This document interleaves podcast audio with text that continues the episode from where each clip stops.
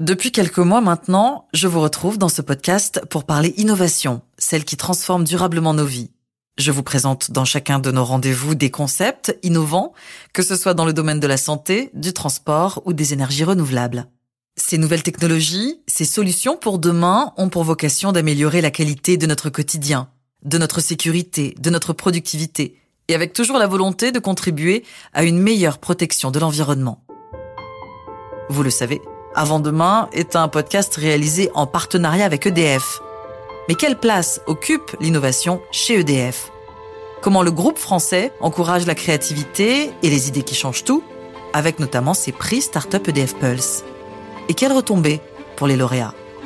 C'est ce que nous allons voir dans cet épisode hors série. Je suis Ambline Roche, bienvenue dans Avant demain, le podcast qui décrypte le futur, en sachant que c'est aujourd'hui que tout se joue.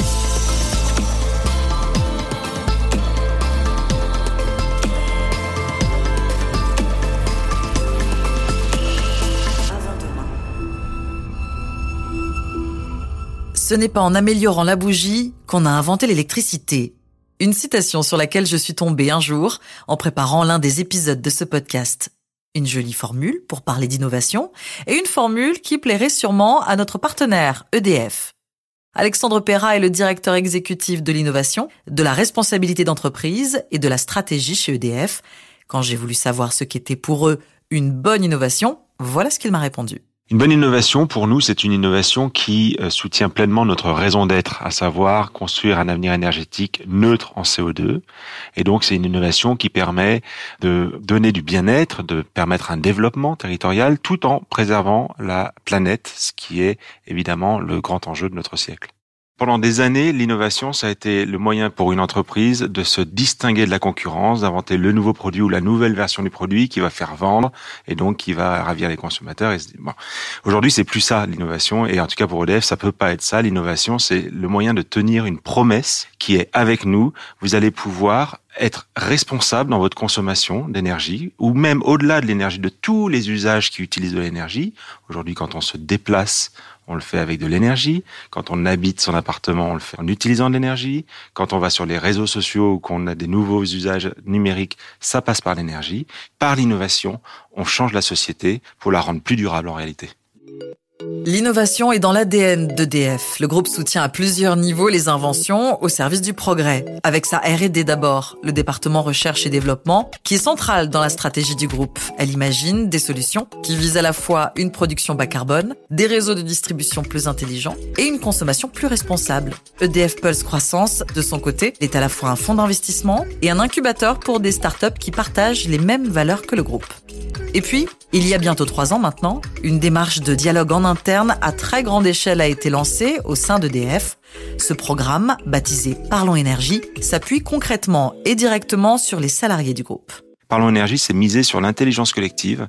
C'est se dire qu'il n'y a pas plus intelligent qu'un expert mis à côté d'un non-expert et que ensemble, ils peuvent revisiter aussi une problématique et trouver des nouvelles solutions. Ça nous a engagé à accélérer euh, considérablement dans le domaine de l'hydrogène, dans le domaine du stockage de l'électricité, dans le domaine aussi des renouvelables et de la manière dont les renouvelables euh, sont conciliables avec euh, les questions de terrain et notamment d'agriculture.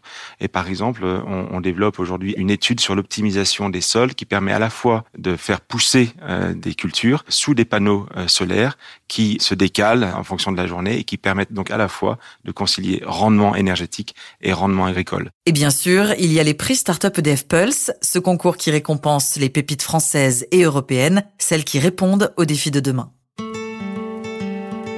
Les prix Startup EDF Pulse s'adressent aux startups qui ont conçu un produit innovant au service de notre société et de la transition énergétique. En six ans, parmi plus de 1800 startups candidates, 29 d'entre elles ont été récompensées, que ce soit dans les domaines de la ville intelligente, la mobilité électrique ou la santé.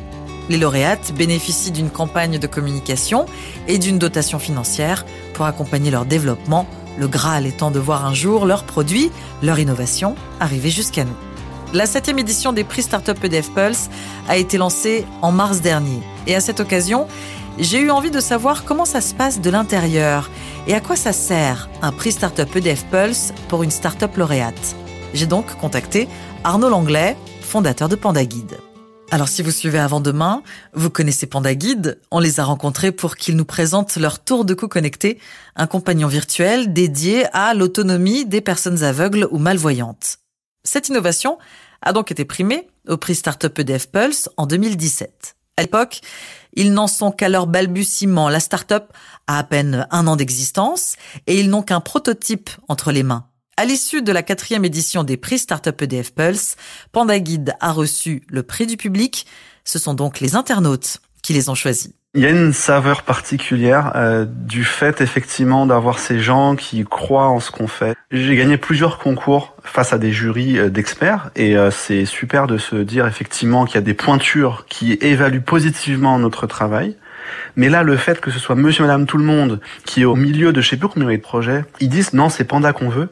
Waouh, ça c'était fort. Et on a reçu à l'issue euh, de la victoire de F-Pulse, je crois quelque chose comme 600 mails euh, de félicitations, euh, de questions, d'encouragement, des petits messages avec des emojis cœur, choses comme ça. C'était vraiment dingue en fait. À cette occasion, Panda Guide a fait la rencontre du grand public. C'est aussi l'ambition de ces récompenses, mettre la lumière sur ces jeunes pousses pleines de promesses et de talents.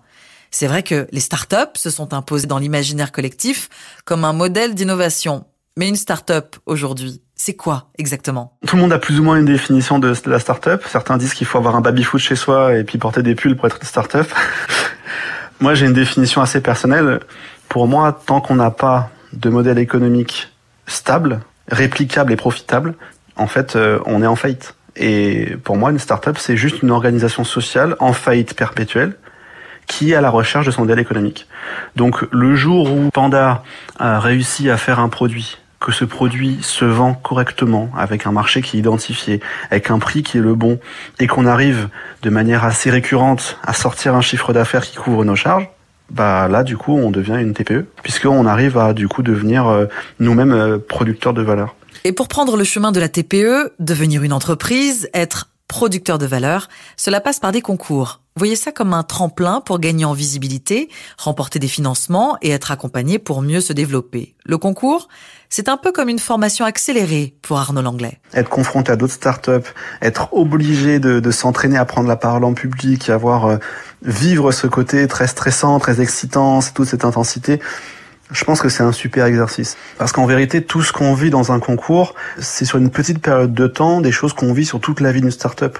On doit prendre la parole en public auprès des employés et des partenaires. On doit réussir à faire des projections financières pour sa propre boîte. Donc là, on le fait pour un dossier. Et puis, on doit être en mesure de gérer de la pression, des imprévus.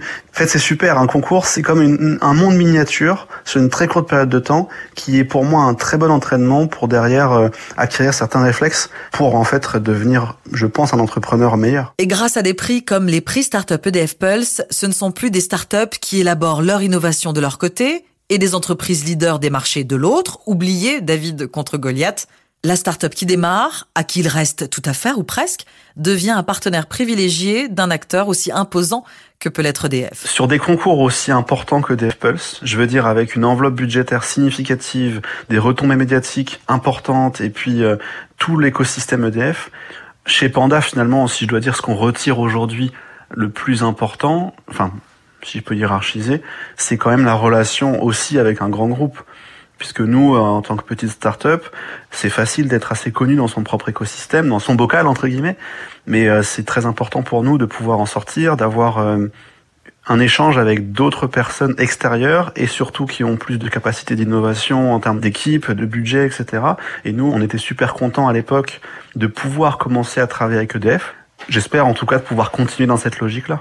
Un échange de bons procédés. Alexandre Perra m'explique qu'un grand groupe comme EDF est en recherche constante de projets innovants, d'idées et de créations tournées vers l'avenir. On n'innove pas tout seul, on n'innove pas dans son coin. C'est vrai euh, partout et c'est aussi vrai chez EDF. On a une vraie force d'innovation, mais on souhaite l'enrichir de tout ce qu'on trouve à l'extérieur de l'entreprise. Et donc ces rencontres avec ces startups qui ont une histoire bien différente que celle que nous avons après 70 ans d'existence, elle nous est très précieuse et on peut les aider en leur offrant des cas d'usage qui leur permet de passer à l'échelle, mais ils nous aident aussi euh, en nous ouvrant une porte sur un domaine qu'on n'a pas forcément euh, exploré en profondeur. Pour l'édition 2020 des prix Startup EDF Pulse, 12 finalistes sont encore en course. Et la remise des récompenses aura lieu le 1er décembre lors des Electric Days.